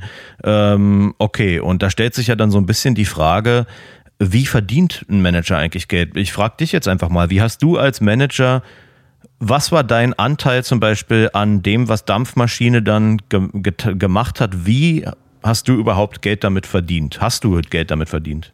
Überhaupt kein Geld, kein Pfennig. Aber darum ging es auch nicht. Ich wusste, dass es da kein Geld zu verdienen gibt, sondern darum ging es darum, irgendwie sich einen Namen zu machen, Leute kennenzulernen, die Businessstrukturen zu verstehen und solche Sachen. Ich habe das wirklich nur aus reiner Liebe zu der Band, aber auch aus reinem, äh, wie sagt man, aus einem gewissen Selbstzweck, oh, damit ich irgendwie die Möglichkeit habe, in eine Branche reinzurutschen und mich irgendwie zu behaupten und halt einfach so, äh, wie sagt man, Sitzfleisch, Wadenbeißermäßig irgendwie. Du musst natürlich auch, und das macht Manager nicht immer wirklich beliebt. So, das sind natürlich auch oft die Typen, die als Nervensägen gelten und so, ne? Aber du musst halt damit, also das ist halt dein Job so. Du musst halt fragen, fragen, fragen, machen, machen, machen, so, ne? Und musst immer am Telefon hängen und dies und das und immer überall mitsaufen. So, nee, da ging es überhaupt nicht ums Geld. Aber ähm, später dann mit, mit Manta irgendwie, als sich das abzeichnete, okay, da leben zwei Leute von, da wird Geld umgesetzt bis, bis zum gewissen Grad, da hängt dann auch viel ab. Da haben wir dann das erste Mal ein Management gehabt.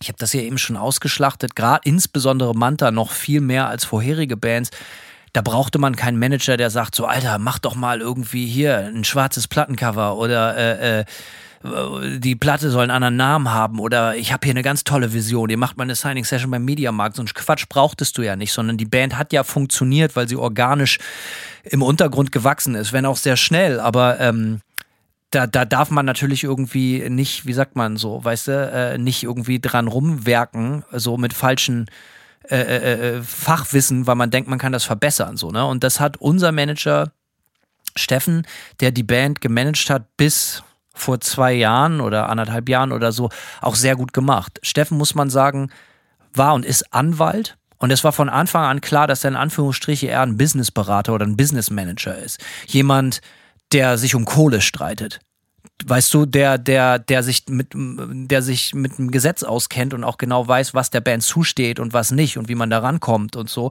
Und natürlich bei jedem Deal, egal ob beim Live, also beim Booking, bei der Plattenfirma, ganz, ganz wichtiger Partner war er zum Beispiel irgendwie bei der Strukturierung der Plattendeals, als wir angefangen haben, bei großen Labels zu sein, wie zum Beispiel Nuclear Blast. Mhm. Dass die Deals gut ausgefallen sind, liegt an ihm weil er Sachen wusste, die wir nicht wussten. Er wusste, wie man die konkret liest. Ich meine, ich wusste das auch, aber er wusste, wie man die zu seinem Vorteil umgestaltet, umformuliert und solche Sachen. Also es geht darum, dass wir dann irgendwann Business Manager hatten. Das erste Mal, dass wir wirklich oder und parallel hatten wir dann zumindest für die USA einen Manager, der für in den USA für uns relativ beweg, viel bewegt hat, weil der Markt halt einfach so wahnsinnig anders ist in, in Europa und den USA. Und wenn du wirklich irgendwie eine kleine Band bist und irgendwie eine Booking-Agentur in den USA hier finden willst oder auch irgendwie auf den mittelgroßen Festivals mitspielen musst, dann ist es total wichtig, dass dein Name an den richtigen Stellen fällt und die richtigen Leute deine Mucke auf dem Tisch haben. Und das konnte Bob Lugo. Bob hat damals noch bei Relapse gearbeitet und das war unser Manager hier für die USA. Und der hat einen sehr guten Job gemacht. Der hat zum Beispiel dieses Video auch organisiert, so unser erstes wirkliches Musikvideo, ähm, Cross the Cross, wo wir da durch Brooklyn rennen mit den Grim Reapern und so. Ähm, und der hat uns auch so mit auf die ersten Touren gebracht hier und so. Also der hat richtig Managementarbeit gemacht. So, also das war auch total super und ist heute auch noch ein total enger Freund.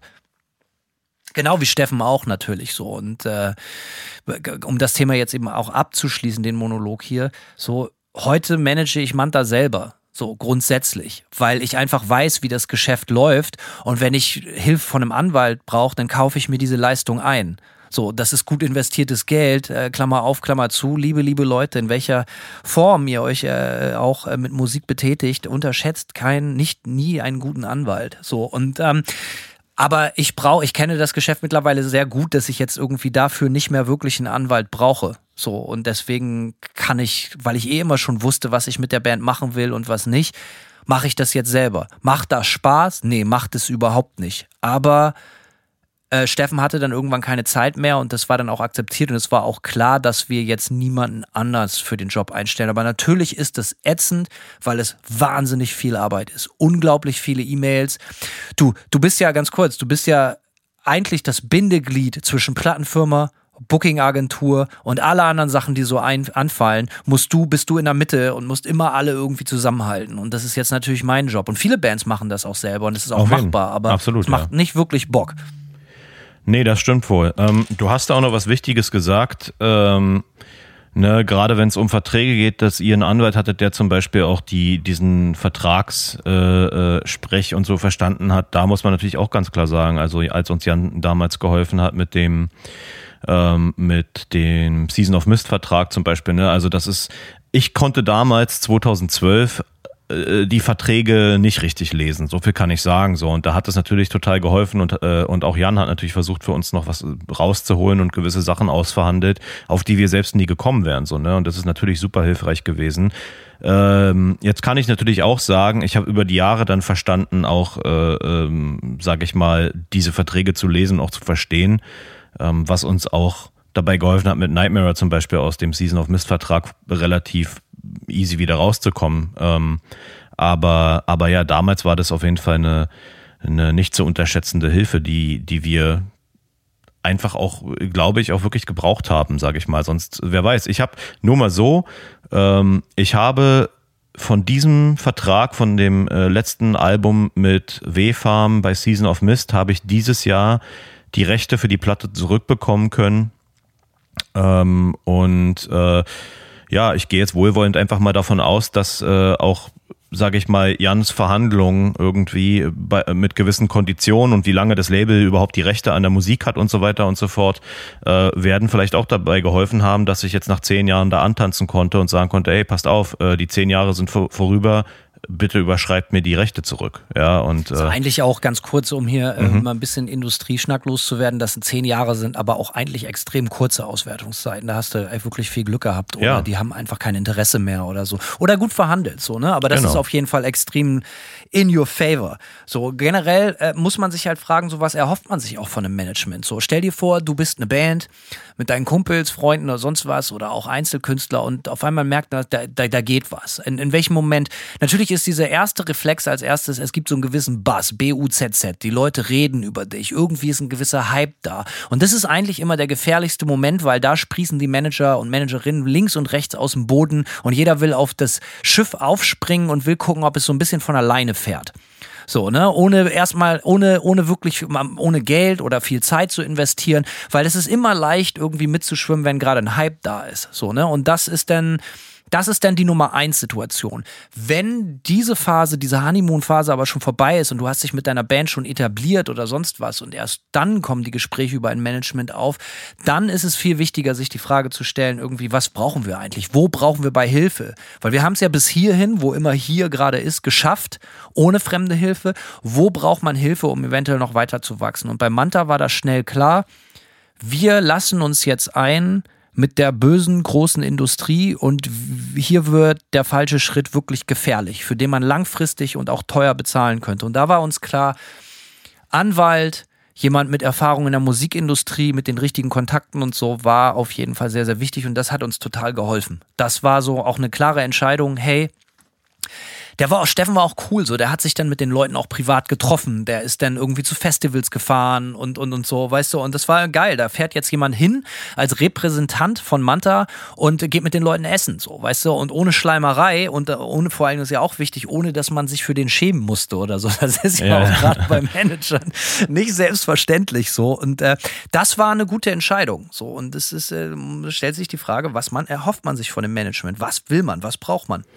Um auch mal ganz trocken und schnöde zu sein, ähm, ein Management, ich glaube, das ist so eine, eine, Grundfrage, die man sich oder so eine, so eine Grundvoraussetzung, die eigentlich auch besteht, ist ja, machen wir uns nichts vor, unter allen normalen Umständen, wenn du eine halbwegs etablierte Band bist oder auch nicht, du bist up and coming und hast irgendwie Hype.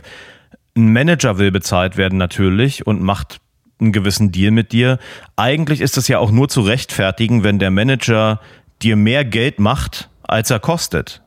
Und ähm, ich kann zumindest sagen, dass das bei äh, einem unserer Manager-Erfahrungen eben nicht so war. Wie gesagt, also ne, mit der, der, der für die große Ami-Agentur gearbeitet hat, der hat seine Prozente von allem bekommen, äh, die von allem, was wir gemacht haben. Ja, hat er irgendwie seinen Abschlag bekommen und im gleichen Atemzug uns nicht so richtig viel verwertbare äh, Ergebnisse beschert, ja, ähm, äh, keine anderen Touren angeleiert für uns mal irgendwie, weil das ist ja das Ding so, also ich meine Touren auf unserer Booking-Agentur, auf der wir eh waren, dafür brauchten wir keinen Manager, die wurden uns von unseren Bookern angeboten, äh, Label war äh, zu der Zeit etabliert, das hatten wir sicher. Ähm, und wenn, und an diesen ganzen Umständen hat sich gar nichts geändert, das heißt, wir haben eigentlich nur Geld ausgegeben, ohne irgendwas äh, zurückzubekommen. Und nach einem Jahr Geld ausgeben, haben wir dann uns auch einvernehmlich getrennt. Und ich sag mal so, ich bin jetzt auch nicht beleidigt oder sauer auf den und der war auch trotzdem ein korrekter Typ und ich bin mir auch sicher, dass er das hier und da auch versucht hat, aber es ist, äh, es war doch unfruchtbar und hat einfach nur Geld gekostet. Und wenn das der Fall ist, muss man auch ganz klar sagen, dann bringt einem das natürlich überhaupt nichts. Also wozu einfach nur Kohle aus dem Fenster schmeißen? Die Frage, die du gestellt hast, ist natürlich vollkommen richtig. Bringt der Manager oder die Managerin mehr Geld, als er oder sie kostet? So, ne? Das ist erstmal richtig. Ich würde das gerne noch mal ein bisschen abwandeln, so. Oder stellt man jemanden ein für Zeitvolumen, das man einfach nicht mehr zur Verfügung hat. Das ist der andere Grund. So, dass man sagt so, okay, ja, wir brauchen Management, weil wir halt einfach mit der reinen Orga dieser Band, und das war bei Manta auch ein wichtiger Punkt, alleine nicht mehr hinterherkommen. So, ne, dass, dass, dass da, wir brauchen jemanden, egal ob das eine Booking-Anfrage ist, egal ob das Plattenfirma ist, egal ob das, äh, egal worum es geht, äh, einen Tourbus mieten oder sonst was, dass als erstes sich jemand an den Manager wechselt, der dann delegiert, ne, der dann sagt, so ja, das ist Aufgabe von dem und dem oder das muss, da musst du den und den ansprechen. Aber die erste Anfrage ging eigentlich immer am besten Fall immer ans Management, so um einen den Rücken ein bisschen frei zu halten. Ähm, und natürlich, klar, man muss sich genau überlegen, wie werden die Leute vergütet. Du hast gesagt, die Leute, der hat von allem äh, Geld gekriegt, was ihr so gemacht habt und hat überhaupt irgendwie für die Band nichts bewegt und hat jetzt auch nicht mehr Geld in die Kassen gespült. Man muss mal sagen, es, man kann so als Industriestandard, also das war zumindest jahrelang so, ich weiß nicht, ob das jetzt immer noch so ist. Mittlerweile wird das sicher auch einfach durch die verschiedenen Businesszweige immer flexibler, aber viele, viele Jahre lang konnte man von so einer Standard-Fee äh, zwischen 15 und 20 Prozent sprechen. Korrekt, das ist auch meine Erfahrung. So, Ganz genau, das war so ein bisschen so ein Standard. Bei uns war das schon ein bisschen anders, weil ich natürlich schon klug und groß war. Und für, für mich war klar, wenn ich mir einen Manager anlache, dann muss das so auch ein bisschen, also diese Idee, also ein klassischer Management-Deal ist wirklich so, das Management verdient grundsätzlich irgendwie, jetzt sagen wir mal 15 Prozent oder 20 Prozent oder was auch immer, an all deinen Umsätzen. Und meistens sind es Umsätze. So, weißt du, so, so, so, ne? Es ist halt einfach so, hey, du kriegst für diese ganze Tour, du hast durch die Konzertgagen irgendwie, was weiß ich, so und so, so viel tausend Euro eingenommen. Davon kriege ich jetzt meinen Cut. Wie viel davon für dich wieder weggeht, weil du deine Crew bezahlen musst, deinen Bus bezahlen musst und, und, und. Das ist dein Problem. Ich kriege erstmal was von dem Gesamtvolumenkuchen. Und äh, das natürlich, wenn es gut läuft, eine sehr, sehr profitable oder angenehme Situation, wo man drin sein kann. Da war für mich zum Beispiel klar, okay, wir haben unser Management und da haben wir natürlich auch vertraglich ausgehandelt mit dem Manager. So, wir haben zum Beispiel äh, Sachen, die durch die GEMA reinkamen. Da wurde anders abgegeben, weil das ist halt nun mal in erster Linie mein Job. Ich sitze hier alleine, schreibe Stunden, tagelang, monatelang Songs und so. Und natürlich braucht es da jemanden hinter, der die Band äh, groß macht, damit überhaupt Platten verkauft werden, damit du GEMA-Kohle kriegst. Das verstehe ich auch. Aber das wurde zum Beispiel anders bewertet als, als jetzt so zum Beispiel Plattenfirmen, so richtig so, so, so, so dein, dein Geld, was du von einer Plattenfirma bekommst, weil da hat der Manager zum Beispiel viel mehr mit zu tun gehabt. Der hat den ganzen Vertrag strukturiert und solche Sachen. So, das war bei uns dann halt eher unterschiedlich, aber generell war das früh so, ich kriege erstmal 15, 20 Prozent von allem grundsätzlich. Und, ähm, und das kann für eine Band ja. auch ziemlich fatal werden. So, ne? Das darf man halt auch nicht ganz vergessen. Wenn du natürlich jetzt ähm, eine Band bist, die aus irgendeinem Grund viele Ausgaben hat.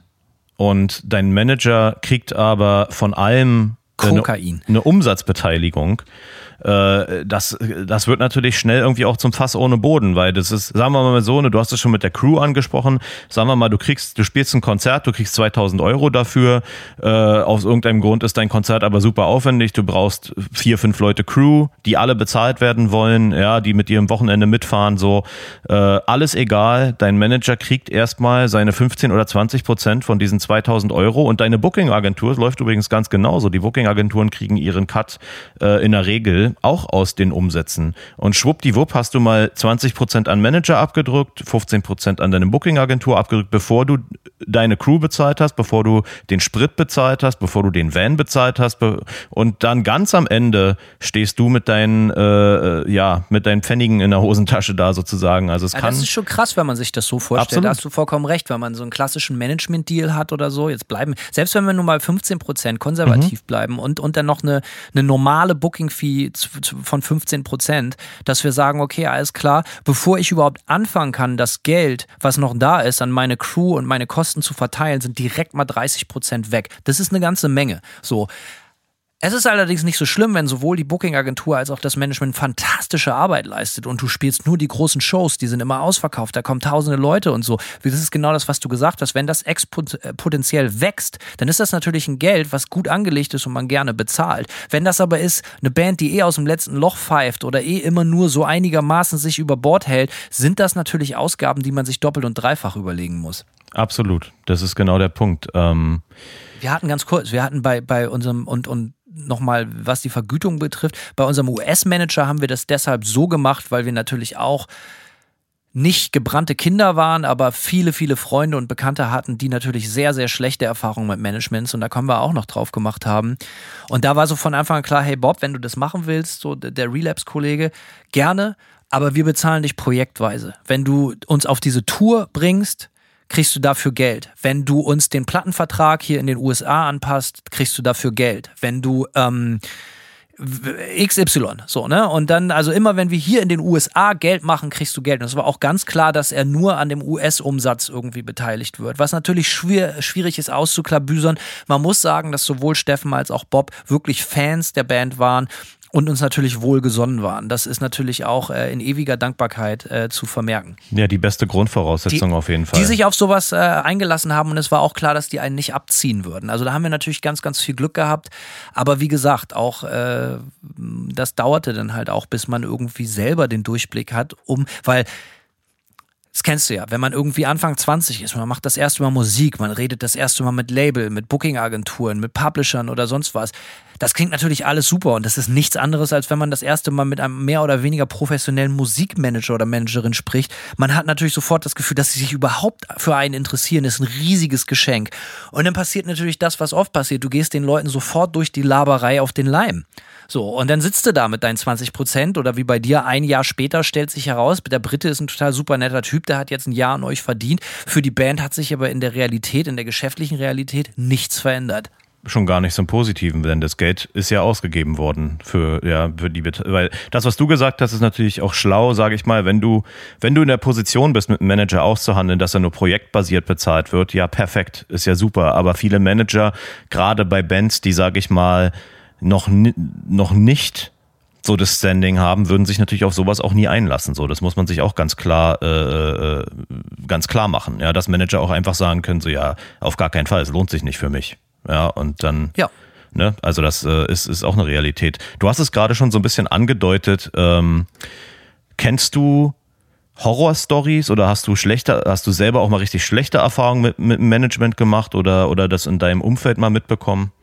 Also ja und nein. Was man vielleicht zu der ganzen Thematik nochmal sagen muss, du hast da eben was sehr Wichtiges gesagt, so dass das Management, ein potenzieller Manager oder so dann auch sagt, hey, das lohnt sich für mich nicht. Mhm. Ein Manager ist ja, also wenn wir jetzt von einem professionellen Musikmanagement, das sind ja sehr, sehr ausgefuchste Typen. So, ne? Die wissen natürlich, wie man Geld verdient. Und das ist ja auch ihr Job. Da soll die Band ja im besten Fall auch von profitieren. Also, ne? Die wissen aber natürlich auch, wie sie die Sachen für sich am besten drehen. Und da kommen wir dann so langsam in die Thema Thematik der Horror-Stories so.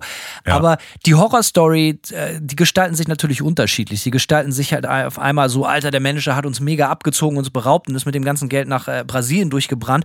Oder, und das ist eigentlich viel, viel schlimmer, der Manager formuliert Sachen, mit gezielter Augenwischerei so, dass sie sich für dich total super anhören und du gehst in eine komplett legale oder äh, tappst in eine total legale Businessfalle. Die, die, die vor Gericht hat der Manager total recht, die Plattenfirma hat recht oder sonst was und das klingt auf dem Papier alles auch total super und die Realität verstehst du eher, wenn du schon knietief in der Scheiße steckst. Das fing so, das gab es immer, aber dass das so einen neuen, coolen, hey, wir kümmern uns um dich Anstrich gekriegt hat, das passierte so Anfang der 2000er Jahre und zwar mit einem Geschäftsmodell, was sich äh, 360 Deals nennt, 360 Grad Deals. Das wirst du bestimmt schon mal gehört haben, Simon, Klar, natürlich, oder? Sicher. Ähm, das bedeutet eigentlich nichts anderes, dass ein Zusammenschluss von, von, von, von verschiedenen Businessleuten, wie zum Beispiel A&Rs, Produzenten, ähm, Publishern, also Verlagsleuten äh, äh, und also äh, Leute, die sich eigentlich im Normalfall unter dem Dach einer sogenannten Plattenfirma wiederfinden, Produktmanager etc. etc. Äh, zusammenfinden und einen Deal für dich entwerfen, wo die Plattenfirma oder wie auch immer der Titel, der, der, das, das, der, die Firma dann auch heißt, äh, an allem partizipieren. An deinen Live-Geschäften, an deinen Merchandise-Geschäften, alle Sachen, wo eine Plattenfirma in erster Linie eigentlich mal nichts mit zu tun haben sollte. So, ne? Das wurde dann damals aber irgendwie vielen Künstlern schmackhaft gemacht. Und bei manchen muss man fairerweise dazu sagen, hat das auch gut geklappt. Als Beispiel hier Robbie Williams 2002 ja, Riesentyp, äh, Riesenhit, so äh, gerade in Europa, so ne, hat dafür glaube ich einen Vorschuss von 80 Millionen Dollar bekommen oder oder Pfund damals oder so. Und das ist natürlich geil, so weißt du, da, weil wenn du eine funktionierende Cash Cow bist, so, dann funktionieren solche Sachen natürlich auch. Und da ist wieder das alte Spiel, so, hey, sollen die doch überall beteiligt werden, wenn sie überall eine gute Arbeit leisten. Ist aber oft nicht so. Und mein Bauchgefühl, genauso wie dein Bauchgefühl, Simon, sagt wahrscheinlich, ey, Plattenfirma, haltet euch von den Sachen, wo wir wirklich mit Geld verdienen können, wo wir uns irgendwie auf der Straße überleben können, live und Merchandise, haltet euch da raus. Und das Problem bei diesem Konstrukt ist natürlich, dass ein guter Manager ja eigentlich nicht gegen diese gegen deine Plattenfirma und gegen deine Booking-Agentur arbeiten sollte, sollte natürlich mit denen arbeiten, aber er sollte die, die, die, die, die, das Management sollte deine Interessen vertreten. Absolut. Wenn, wenn die aber mit der Plattenfirma und der Booking-Agentur und den Publishing und der Merchandise-Agentur alle unter einer Decke stecken, dann geht es ja immer nur um eins, und zwar Gewinnmaximierung. Und du hast eigentlich überhaupt keine Lobby mehr, sondern weil es einfach nur noch darum geht, so, okay, es gibt keine Instanz, keine Lobby mehr, die sich für dich einsetzt, weil es nur noch darum geht, wie können wir von allen Seiten 360 Grad den Künstler das Produkt am besten ausschlachten. Und ähm, das haben dann halt auch, ne, später gab es auch solche Deals nicht nur noch von Plattenfirmen, sondern halt auch von riesigen Live-Unternehmen, wie zum Beispiel Live Nation, also von Promotern, die dann, äh, das kam so 2007 oder so auf, die dann ja, die dann gesagt haben, so, ey, wir machen so viel Geld mit Live, wir wollen auch an dem Merchandise beteiligt sein, wir wollen an dem Publishing, die GEMA-Einnahmen, die du live erzielst, beteiligt. Das war passiert in Madonna und Jay-Z und solche Sachen. Und äh, ja, das, also, ne, mehr Geld, also, ne, und es wurde den Leuten sehr, sehr schmackhaft gemacht, den Künstlern, weil die Vorschüsse größer waren. Aber die Beteiligung auch viel, viel, viel höher von dem, was man abgeben musste. Es ist sehr, sehr gefährliches Spiel so. Und das wurde dann halt so, um das eben abzuschließen. Das waren so Geschäftsmodelle, die, wenn du jung bist, natürlich super klingen. Hey, wir kümmern uns um alles. Mach dir keine Sorgen. Wenn das aber nicht klappt, steckst du wirklich nicht nur bis zu den Knien, sondern bis zum Hals, bis zur Nase in der Scheiße, weil du die ganze Kacke, die in dich investiert wurde, auch wieder zurückzahlen musst.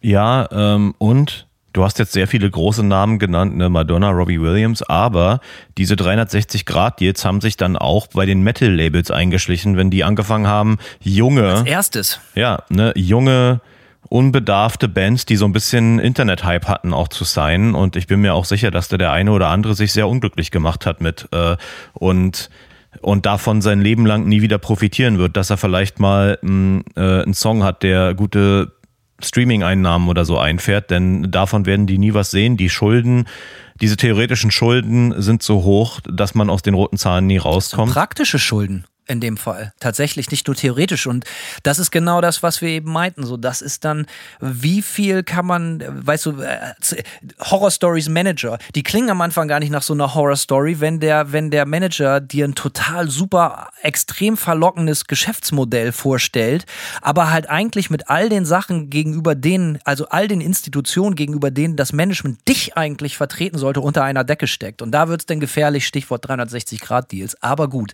es ist ein wirklich wirklich tiefes Fass und sehr, sehr kompliziert. Also. Das auf jeden Fall. Ähm, und wo du das gerade sagst mit dem unter, äh, unter einer Decke stecken zum Beispiel, ich habe ein wirklich krasses Beispiel von einem Kumpel von mir, der bei Nightmare My Life Gitarre spielen sollte. Ähm, der war in der Band in Kanada und die waren auf einem renommierten Label und haben auch mit einer renommierten äh, Managementagentur aus den USA zusammengearbeitet. Und da war mein erster der, also der hat dann irgendwie angefangen davon zu erzählen und das erste Mal haben meine Alarmglocken geschrillt, als er mir erzählt, ja, wir müssen unserem Manager ein Monatsgehalt zahlen. Die haben ihrem Manager 750 Dollar im Monat bezahlt. Das war das, was der als Gehalt quasi äh, verlangt hat. Die Band hat allerdings, die Band war extrem inaktiv, also die Band hat einfach, äh, wie soll ich sagen, der Durchbruch kam nie so richtig, die waren auf einem guten Label und der Bandname ist so rumgeschwört, aber der Durchbruch, dass die jetzt super viel getourt hätten und da viel Geld verdient hätten, äh, der kam sozusagen nicht, aber der Manager hat knallhart seine Kohle jeden, jeden Monat verdient. Und äh, dann ist es irgendwie so, dass die Band sich so zersetzt hat und es war wirklich am Ende nur noch eher als, als, als Hauptbandmitglied irgendwie da und ja, hat die Band, hat dann irgendwann seinem Manager und seinem Label geschrieben, hey, passt auf, Leute, ich will die Band jetzt auflösen. Ja, der Rest meiner Band ist nicht mehr motiviert. Äh, ich bin hier der Einzige, der aus meiner eigenen Tasche 750 Dollar im Monat an dich bezahlt. Ähm, seit Monaten gibt es nichts Verwertbares so. Äh, ich blute Hat hier. Hat der denn gearbeitet, der Manager?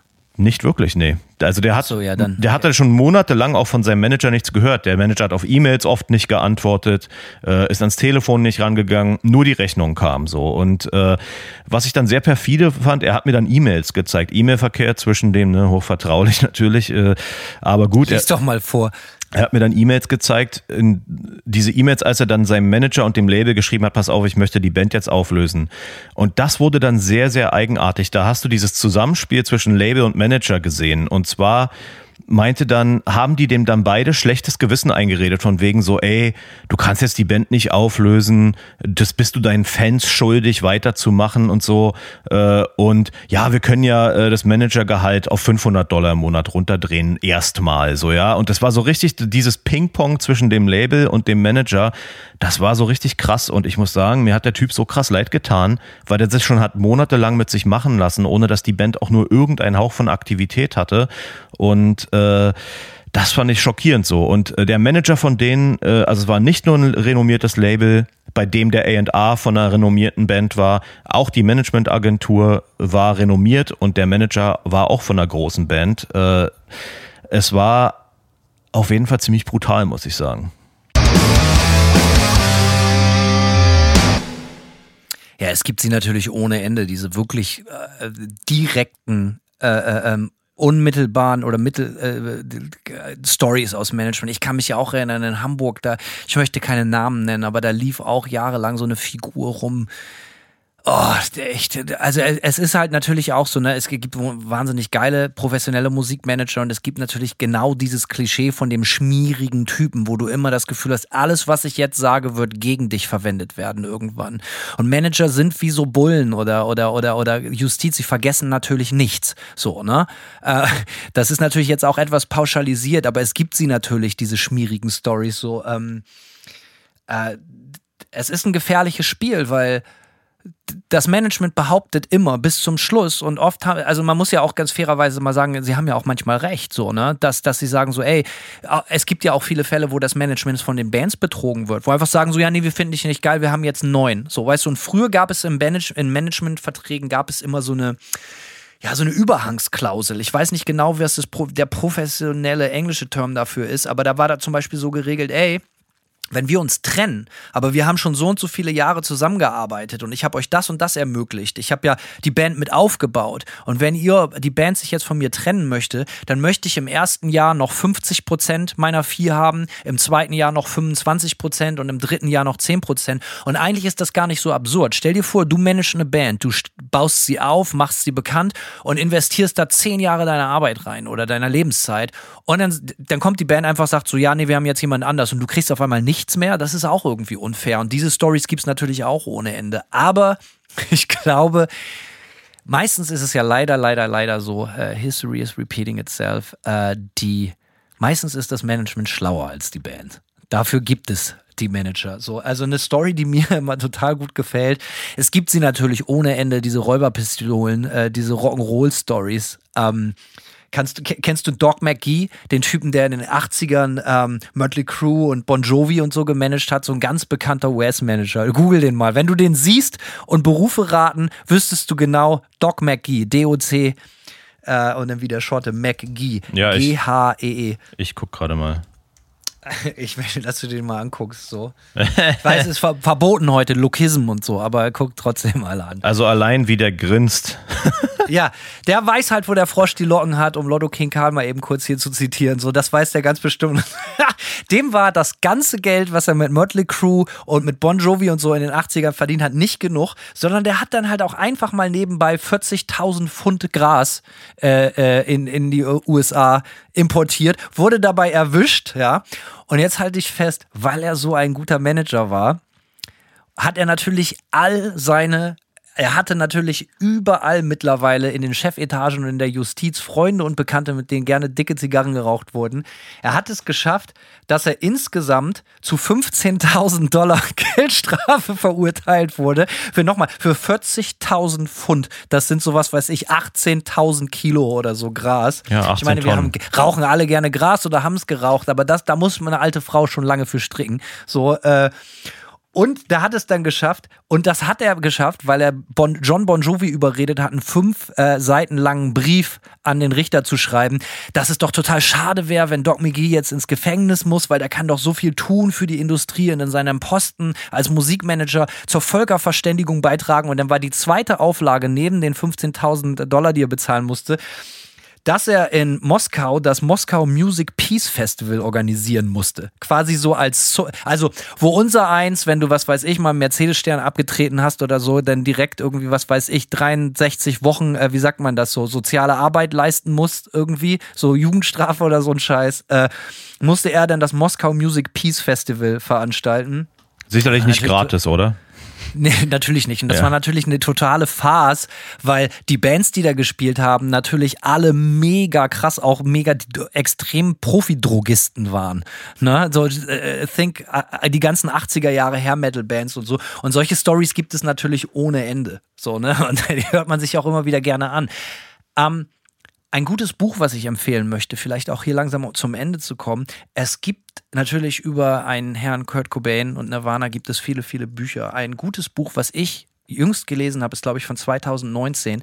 Das heißt Serving the Servant, wenn ich mich nicht täusche, und ist geschrieben von Danny Goldberg. Danny Goldberg ist ein extrem bekannter Musikmanager hier in den USA hat da seine eigene Managementfirma gegründet, auch schon in, in den 80ern, glaube ich. Und der hat in den 90er, frühen 90er Jahren Nirvana und halt auch Kurt Cobain selber und die Mitglieder gemanagt. Und das ist sehr, sehr interessant. Ein Buch ist sehr businessorientiert, aber auch sehr persönlich und privat aus der Sicht des Nirvana-Managers zu hören. Da lernt man ganz, ganz viel. Also die, die Musikindustrie war ja, das, die hat ja ihre absoluten Heydays irgendwie Anfang der 90er Jahre. Da wurde ja noch richtig, richtig viel Kohle mit Platten verdient, um da nochmal wieder die Brücke zu machen.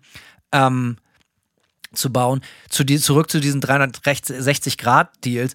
Äh, geilerweise haben das die Labels und Managements und alle Leute, die da unter derselben Decke steckten, dann halt auch damit argumentiert, dass die äh, Plattenverkäufe so schlecht wurden. Hier MP3s, dies, das, Anfang der 2000er, dass man jetzt ja versuchen müsste, irgendwie trotzdem auch woanders durch andere finanzielle, We äh, äh, äh, wie sagt man, Ressourcen mitzuverdienen als Management oder als Plattenfirma und so. Und ähm, ja, zieht euch das Buch mal rein, sehr, sehr interessant. Oh, sorry, ich musste gerade gähnen. ähm, Ja, ja, ich weiß, ich habe auch viel geredet. Es ist auch ein bisschen steifes Thema, muss man sagen, aber äh, es, ich finde, fand es immer mega, mega interessant und immer noch. Ja, definitiv ist es auch. Und ich glaube, äh, auch für unsere Hörer, gerade die unter unseren Hörern, die Hörerinnen natürlich auch. Genau, äh, sorry, die sich äh, die mu- musikalische Ambitionen haben oder so vielleicht auch äh, so ein paar Grundfragen, äh, denke ich, sind heute schon auch aufgetaucht, die man sich als Band stellen muss. Ist man kommerziell managebar? Ähm, ja, hat man hat man überhaupt das Potenzial, dass ein Manager für einen auch mehr Geld äh, äh, einbringt, als es äh, als er kostet? All solche Sachen äh, sollte man sich auf jeden Fall stellen, kritisch, bevor man ähm, solche Sachen macht. Ja, und jetzt äh, gehen wir mal direkt ins Restaurant, würde ich sagen, Simon, und äh, äh, packen wieder, das hast du damals ja auch gemacht, das, da hast du die Geschichte nicht zu Ende erzählt, hast natürlich das Haar selber in die Suppe gestopft, um das Essen umsonst zu kriegen. Das geht hier in den USA natürlich aus Angst vor Lawsuits äh, mega leicht. Einfach ins Restaurant gehen, ein paar Haare in die Suppe stopfen und mal wieder lecker umsonst essen. Lecker, so haben wir es kommt gern. nämlich der Manager und entschuldigt sich und äh, demütig wird sich hingekniet. Und Simon tätschelt ihn dann wie der Pate so an die Schulter, sagen, ich lasse das noch einmal durchgehen. Und deswegen bitte jetzt noch einen alkoholfreien Funkadelic und bitte noch einmal die Elsässer Schlachtplatte. Und die kommt dann umsonst. Die, so sieht's aus.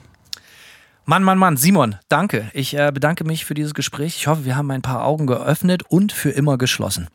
Das hoffe ich auch. Simon, haust du rein. Bis zum nächsten Mal. Peace, Alter. Ciao.